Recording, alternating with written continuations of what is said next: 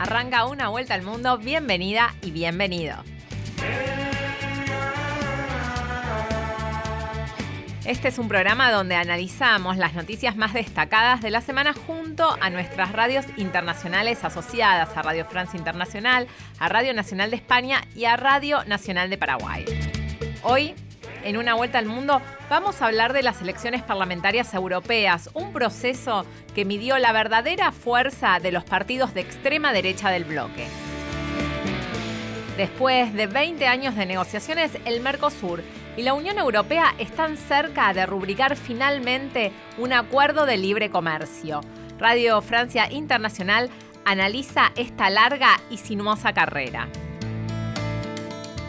También Radio Nacional de España te cuenta cómo transformó China la masacre de Tiananmen a 30 años del hecho. Y estos fueron los títulos. Ahora sí te pido que nos acompañes en el desarrollo de Una Vuelta al Mundo. Una Vuelta al Mundo. Nacional, junto a sus radios asociadas. Los bloques regionales Mercosur y la Unión Europea dicen que están cerca de llegar a un acuerdo de libre comercio. No es la primera vez que aseguran que están por finalizar las negociaciones de casi dos décadas, pero ahora hubo un cambio. Las posiciones de los presidentes Mauricio Macri y Jair Bolsonaro son más pragmáticas. Radio Francia Internacional.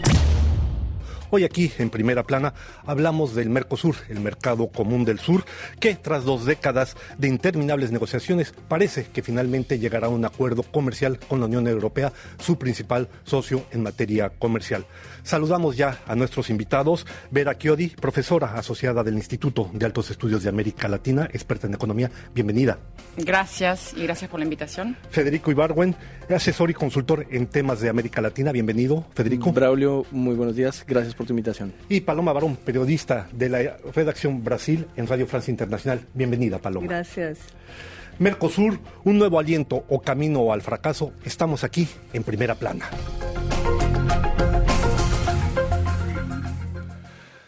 El Mercosur, el mercado común de América del Sur, integrado por Argentina, Brasil, Uruguay, Paraguay, que tiene también a Bolivia en proceso de adhesión y a Venezuela que ha sido separado por violar los derechos humanos, viene trabajando desde hace muchos años en una situación que se antoja por lo menos muy problemática. Hoy en día, ¿cómo definiría usted la situación que vive ese bloque comercial? Hoy por hoy, quizá el Mercosur para el mundo es el primer productor agrícola, tiene reservas forestales, hídricas, de recursos este, mineros, etcétera, extremadamente importantes.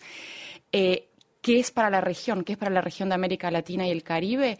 Todo el comercio que se crea en la, en la región, de vuelta de América, América, Latina y el Caribe, es el Mercosur quien contribuye eh, en su mayor proporción. O sea, sin la contribución del Mercosur, entre exportaciones que son más o menos el 60%, importaciones el 40%, es el Mercosur el que tiene un peso muy, muy importante.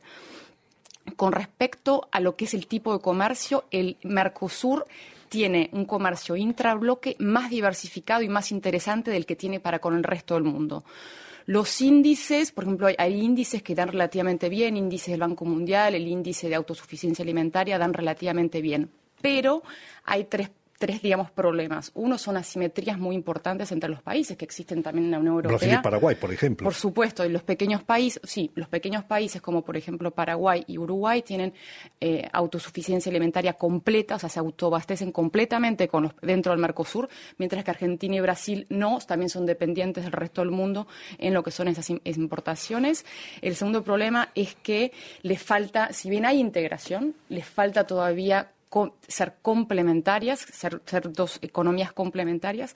Y la tercera es lo que decimos desde, desde la teoría económica, digamos, que son países de ingreso medio, entonces que están en la trampa del ingreso medio, que es la dificultad de competir con países emergentes o países de ingresos más bajos que practican costos salariales muy bajos y con este, países de ingresos más elevados que tienen eh, más valor agregado y, es muy difícil para estos países de ingreso medio poder obtener este, eh, más mercados. Pues ya lo vemos, es un tema con muchas aristas, sin duda alguna. Eh, Federico, hagamos referencia a los dos principales países y sus mandatarios, el presidente Macri de Argentina y el presidente Bolsonaro de Brasil. Ambos se pueden ubicar en la parte derecha del espectro político latinoamericano, pero estos dos presidentes tienen la misma visión con respecto a lo que es la situación y las soluciones que se pueden aportar hoy al Mercosur. Coinciden los dos, coinciden en, un cierto pragmatismo. Ahora, hay divergencias mayores en, la esfera, en la esfera nacional. Hay divergencias mayores y lo vimos últimamente. De pronto, de las más grandes eh, huelgas generales en Argentina, huelga en Brasil, huelgas masivas. Es un mercado que les permite a las dos economías vivir. Son economías que, son, que no, son, no son complementarias, son competitivas. Y esa competitividad, al final de cuentas, es la que yo creo que va a llevarlos también a, a darle al, al, Mercosur un poco de flexibilidad, que es lo que decía Macri eh, igualmente. Y que también es su talón de Aquiles. Eh, Paloma Barón, el presidente Jair Bolsonaro, el nuevo presidente de Brasil, ya eh, tan pronto ganó la presidencia de ese país, dijo que eh, simplemente el Mercosur no era su prioridad. Ahora que ya asumió posición, si no es la prioridad, ¿piensa usted que por lo menos es importante para el gobierno de Bolsonaro el Mercosur? Es verdad que también el ministro de la Economía, Paulo Guedes, ha dicho que no es prioridad, no, no, no era tan importante. Pero ahora, después de cinco meses, casi seis meses que asumió, eh, y, con la proximidad de, un acuerdo con la Unión Europea, creo que las cosas a, a cambiar. Y también con la proximidad con Macri porque quieren eh, llegar a un acuerdo con la Unión Europea antes que Macri quite el gobierno. No, no es que sea la prioridad. Bolsonaro deja bien claro que la prioridad es el comercio con Estados Unidos y que Brasil y Estados Unidos están encima de todo. Así que los vecinos no son prioridad, pero el bloque eh, sigue siendo importante, sí. Estamos llegando ya al final de esta primera plana. No me queda sino agradecer a Vera Chiodi, profesora asociada del Instituto de Altos Estudios de América Latina, Federico Ibarwen, consultante de temas de América Latina, y a Paloma Barón, periodista de Radio Francia Internacional, su presencia aquí en primera plana. Una vuelta al mundo por la radio de todos.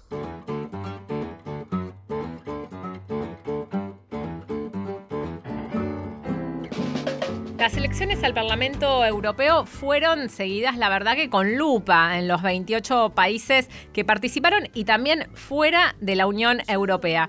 Y esto porque se esperaba que el proceso midiera la verdadera fuerza que tienen los partidos ultranacionalistas y de extrema derecha dentro del bloque después de varios años de ascenso en países, por ejemplo, como Italia, donde son parte del gobierno, y también en Francia. Elección tras elección este tipo de formaciones de extrema derecha han ido ocupando espacios impensables hace tan solo una década. Y para analizar los resultados que arrojaron estos comicios europeos, tomamos contacto con Andrés Rodríguez Pose, él es catedrático de Geografía Económica de la London School of Economics. ¿Cómo le va, profesor Rodríguez Pose? Bienvenido aquí a Una Vuelta al Mundo. Muchas gracias por tenerme con ustedes. Profesor, el Parlamento Europeo ha ido desarrollando reglas y prácticas que privilegiaban hasta ahora el equilibrio entre los grupos ideológicos y las distintas nacionalidades que integran el bloque. Pero ¿qué panorama reveló esta última votación? Porque se habla de una mayor fragmentación. Bueno, lo que ha pasado ha sido que los dos grupos, eh, tanto de centro derecha como centro izquierda, el Partido Popular y los socialdemócratas que dominaban el, Parlamento y se alternaban en los cargos, han perdido eh, la mayoría que tenían entre ellos, pero pueden mantener la mayoría con los partidos que están a favor de la integración europea. Los eh, partidos eh, antisistema, que pueden ser tanto de extrema derecha como muchas veces de extrema izquierda, han ganado votos, pero menos de lo que se esperaba. Eso sí, cada vez su presencia en el Parlamento Europeo, ya que muchos partidos en muchos países tienen la mayoría, es mayor y sí que están obteniendo una plataforma importante para eh, poner en marcha sus ideas que muchas veces van en contra de la integración europea. ¿Y qué factores o patrones encuentra usted, profesor, para explicar este avance de estos grupos euroscépticos, ultranacionalistas, que están avanzando en Europa? Bueno, ha habido dos tipos de, explicaciones que se han postulado sobre el avance de los partidos antisistema en Europa. Por un lado están las eh, explicaciones de tipo, digamos, basadas en características individuales.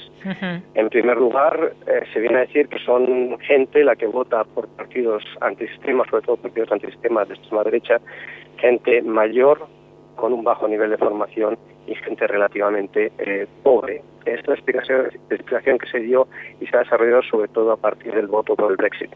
Otro tipo de explicaciones es más geográfica, en el que hay, por un lado, una división entre grandes ciudades y ciudades pequeñas, medianas y áreas rurales, y por otro la, explicación que yo he postulado, la llamada de eh, los lugares que no cuentan o que cada vez cuentan menos, que son áreas que llevan en declive económico, declive industrial eh, durante bastantes décadas. No es a partir de la crisis, sino es un proceso que lleva ya 20 años, en algunos casos 30, 40, 50 años y que ha explotado en estos momentos.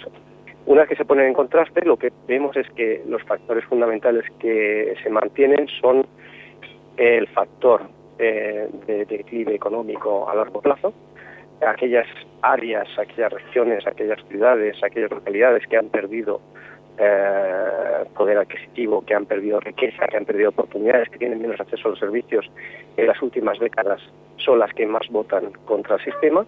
Y lo que se añade sobre todo la cuestión eh, del bajo nivel de educación.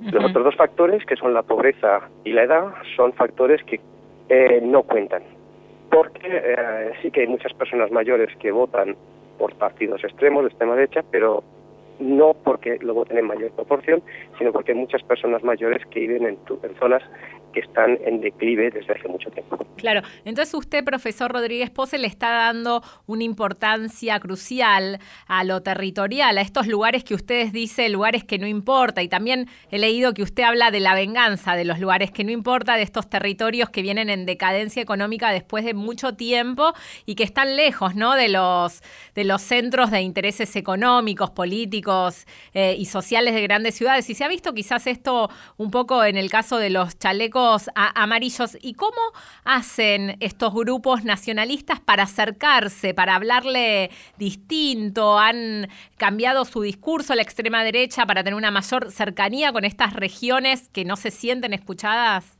No, más que nada no creo, no creo que hayan cambiado el discurso. Usted ha mencionado los chalecos amarillos.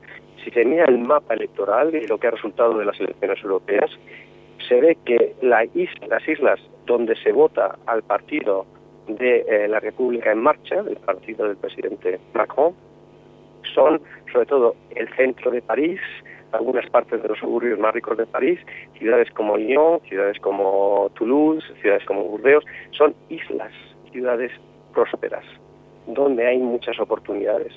Una vez que sale de París, se sale de los suburbios de París y se entra ya a 25 kilómetros, estamos en territorio de eh, lo que es el antiguo Frente Nacional, el territorio de extrema derecha. ¿Y por qué entramos ahí? Porque son zonas que han estado durante varias décadas, eran zonas que eran los centros industriales de Europa, pero que llevan varias décadas perdiendo y no solo perdiendo en temas de empleo, en temas de generación de riqueza, sino también perdiendo en, términos, en temas de servicios. Cuando te están cerrando los colegios, cuando tienes mayor distancia para acceder a una educación de calidad, cuando el nivel de justicia para conseguir justicia tienes que ir más lejos, cuando llega un momento en que el gobierno dice, bueno, lo que vamos a hacer es subir eh, la tasa de los impuestos a eh, el diésel y tú dependes eh, para tu movilidad porque no tienes alternativa de, servicios públicos de tu coche, que es un coche diésel, entonces es cuando estalla todo esto. No es que los partidos de extrema derecha se hayan acercado a ellos, sino que los, el descontento ha encontrado un interlocutor en partidos del sistema que ya estaban ahí y que han aglutinado este nivel de descontento para decir, bueno, estamos en una situación que no se nos ha olvidado, hay menos políticas públicas que favorezcan que se desarrolle la oportunidad que tenemos, el potencial que tenemos en estas, estas áreas, y necesitamos un canal para revelarnos. Y este canal ha sido, en primer lugar, las urnas, y en segundo lugar, que ya el más extremo, la rebelión eh, que se trasplanta a París con la quema de vehículos que se realiza o se ha realizado de manera rutinaria durante todo el invierno en los fines de semana. Y en el caso de Italia, eh, ¿cómo lee usted que, por ejemplo, en regiones que eran de izquierda, regiones industriales, ahora ese voto haya virado para la derecha, para Salvini? Bueno, el, caso que se, que se da en Italia es, es muy similar al de Francia, incluso más extremo. Lo que ha pasado ha sido un traspaso de voto no solo de, del Partido Democrático, sino también de los antiguos cristianos-demócratas a partidos antisistema, eh, sobre todo en el norte, a la Liga de Salvini. ¿Y cómo se explica eso? Pues se explica de una manera muy clara, es el mismo sistema que estaba yo indicando al principio. Estas son zonas en el norte de Italia que son todavía ricas, son ricas eh, a nivel de en comparación con todo el resto de la Unión Europea. Pero son zonas que llevan 30 años en declive. Si cogemos Lombardía, que es la región más rica de Italia, y miramos dónde ha crecido, en los últimos 30 años solo hay una provincia que ha crecido y es la provincia de Milán. Todas las demás provincias, Brescia, Bérgamo, Pavía, Cremona, Mantua, son provincias que han estado en declive entonces son zonas que se mantienen ricas porque eran ricas hace 30 años, pero donde cada vez cuentan menos porque son están por debajo del nivel que tenían hace 30 años y donde se han ido perdiendo las oportunidades. Le voy a poner un ejemplo. Yo hace unos meses di una conferencia en la provincia de Brescia y la persona que me vino a recoger era un taxista que hace 15 años llevaba una de las principales empresas de producción de zapatos de todo el norte de Italia. Esta empresa con la crisis, con el cambio de sistema, con la competencia de, actores exteriores, perdió sus mercados, que eran sobre todo en países como Bélgica, Holanda y, eh, y Alemania. Después intentaron encontrar salidas en países como Rusia, que eso fue muy mal. Y hoy en día, esta persona está trabajando de taxista. Y él decía, yo he tenido la fortuna de que me salía a tiempo. Mi tío y mis primos que se mantuvieron allí son personas que se han tenido que comer toda la deuda. Entonces son gente que ha tenido muchas oportunidades, que en muchos casos sigue teniendo los ahorros suficientes para vivir, pero sabe que sus hijos, sabe que sus nietos no van a tener las oportunidades que tuvieron ellos y no van a tener el nivel de vida que tuvieron ellos. Y entonces se vuelcan para, para estos eh, partidos. ¿Y qué está pasando en Europa con esta idea también euroséptica? ¿Es real esta idea o fantasía de que Europa se impone dentro de las nacionalidades, o sea, dentro de las particularidades de cada nación, o es solo un fantasma que recorre todo el continente? Bueno, eh, el problema que tenemos es que este ya no es un voto de, protesta, es un voto que vamos a ir, es un voto de resentimiento contra el sistema. Es decir, nosotros no tenemos futuro, pero vamos a hacer que ninguno tenga futuro. Pero claro, el problema es que la solución no es la solución adecuada. Lo estamos viendo en el caso del Reino Unido. En el Reino Unido se votó para salir de la Unión Europea pensando que iba a tener grandes ventajas y ya estamos tres años después en que no ha sido simple, en que ha dividido la sociedad, una sociedad que cada vez está creciendo por debajo de la media europea, antes era el gran país europeo más dinámico y un país en que el sistema político está al borde del colapso. Es decir, se está vendiendo una idea de mítica de que se va a estar mejor con soluciones simples, que lo único que van a llevar va a ser al colapso. Entonces, eh, el problema es que hoy en día, en el 2019, estamos hablando de una sociedad que está dividida, que está en declive, pero que todavía sigue con la idea, en gran parte, por lo menos el 45% de los votantes, de que estaremos mejor fuera de la Unión Europea, con otro sistema. Por eso yo hablo que hoy en día ya no se puede hablar de un voto de descontento, es un voto de venganza, es un voto de decir, nosotros hemos perdido, pero vosotros, habitantes de Londres, vosotros, habitantes de París, vosotros, habitantes de, Milán, que ahora mismo están diciendo que somos ignorantes, que no tenemos el nivel necesario, que somos eh, eh, retrógrados, vais a ver lo que es sufrir. Entonces, en este estamos en una espiral negativa, una espiral de destrucción, que si no se arregla, si no hay un cambio, si no están las medidas adecuadas, pues puede llevar a muy, muy serios problemas eh, dentro de la Unión Europea. No hay que olvidar que ahora mismo hay cuatro países de la Unión Europea en que estos partidos, digamos, de extremos antisistema, muchas veces de extrema derecha, la mayoría, aunque también hay de extrema izquierda, gobiernan en países importantes de Europa. Andrés Rodríguez Pose, catedrático de Geografía Económica de la London School Economics, le queremos agradecer su análisis clarísimo de lo que ocurrió en las elecciones parlamentarias de Europa porque nos ayuda a entender este nuevo escenario en esa región. Muchas gracias por su participación. Muchísimas gracias a ustedes, ha sido Una vuelta al mundo con la conducción de Cecilia Biguan.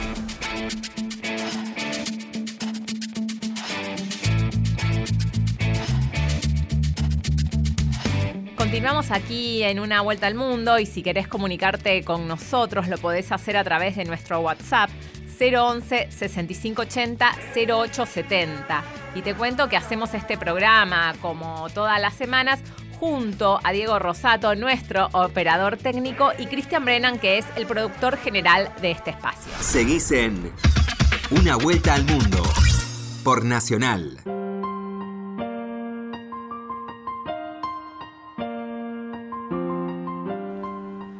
Ocurrió 30 años atrás, en junio de 1989. El ejército chino reprimió las manifestaciones pro democracia en la plaza de Tiananmen en Pekín.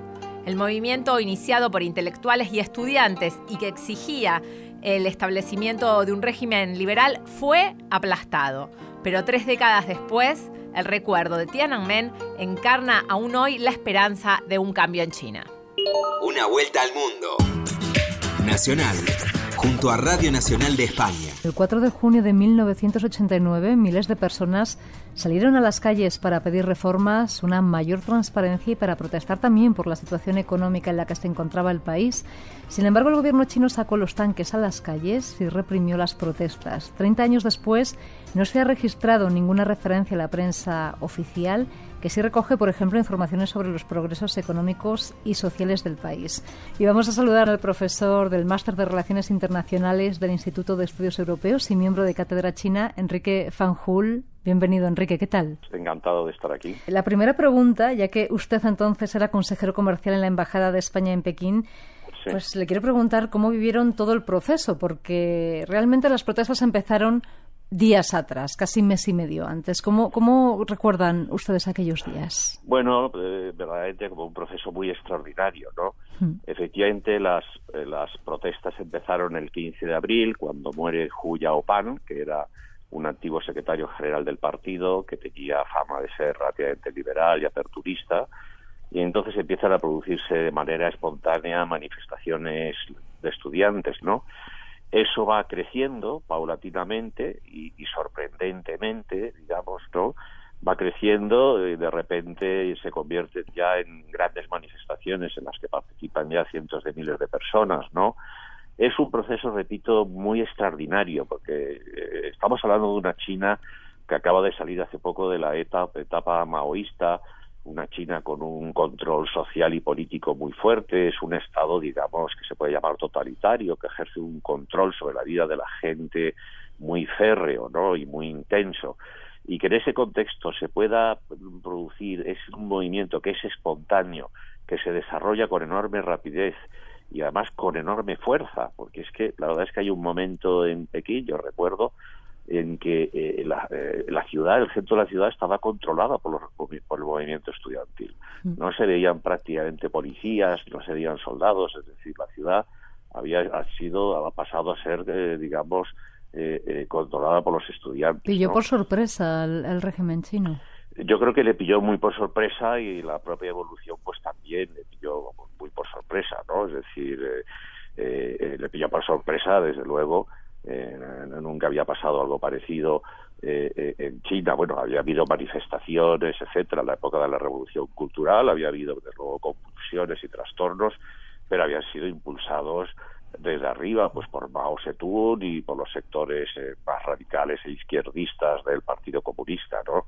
Pero un movimiento así espontáneo de este tipo, pues no se haya producido prácticamente nunca. Había habido, sí, algunas veces, algunas manifestaciones, algunos pequeños movimientos, pero nada comparable en escala. Enrique, ¿qué, supuso Tiananmen desde el punto de vista? Obviamente el, movimiento fue sofocado y además violentamente. Eh, yo creo que todavía no se saben exactamente el número de, víctimas que se cobró, ¿no? Esta, esta movilización y esta represión. Pero ¿qué supuso para el país, para el gobierno? Y realmente el movimiento social se diluyó, quedó latente en la sociedad. ¿Cómo marcó a la sociedad china o finalmente se fue apagando? Bueno, yo, yo diría que más bien lo segundo. Es decir, hay que tener en cuenta que, que, bueno, que el gobierno chino ha ejercido una censura muy férrea en relación con este tema y que los incidentes de Tiananmen no existen en China hmm. y que hoy en día gran parte de la población china, la, la, población que es relativamente joven, que tiene menos de 40 a 45 años, eh, eh, ni saben que se produjeron los sucesos de Tiananmen. Hay algunas, no voy a decir anécdotas, hechos que han contado algunos periodistas o realizadores de documentales de televisión que se han reunido con estudiantes chinos, les han mostrado fotos de las protestas de Tiananmen, les han mostrado la foto, esta famosa e icónica foto del hombre del tanque, este ciudadano que se enfrenta y para una columna de tanques, ¿no? Y la mayoría de los estudiantes eh, eh, no sabían a qué pertenecían esas fotos, no sabían a qué hechos estaban vinculados. Entonces, eh, yo diría que eh, dentro de China, mm, eh, el gobierno chino, que tiene además, utiliza todos los medios tecnológicos de entrada y todos los medios políticos, policíacos, para, para controlar la opinión pública, los medios de comunicación, ha prácticamente borrado de, la memoria del pueblo chino los sucesos de Tiananmen, ¿no? Pues Enrique Fanjul, profesor del Máster de Relaciones Internacionales del Instituto de Estudios Europeos, miembro de Cátedra China. Recordamos que en 1989 era consejero comercial en la Embajada de España en Pekín. Muchísimas gracias por recordar con nosotros, con Cinco Continentes, estos hechos, esas revueltas, esas masacres de Tiananmen. Un saludo desde aquí, desde Radio Nacional.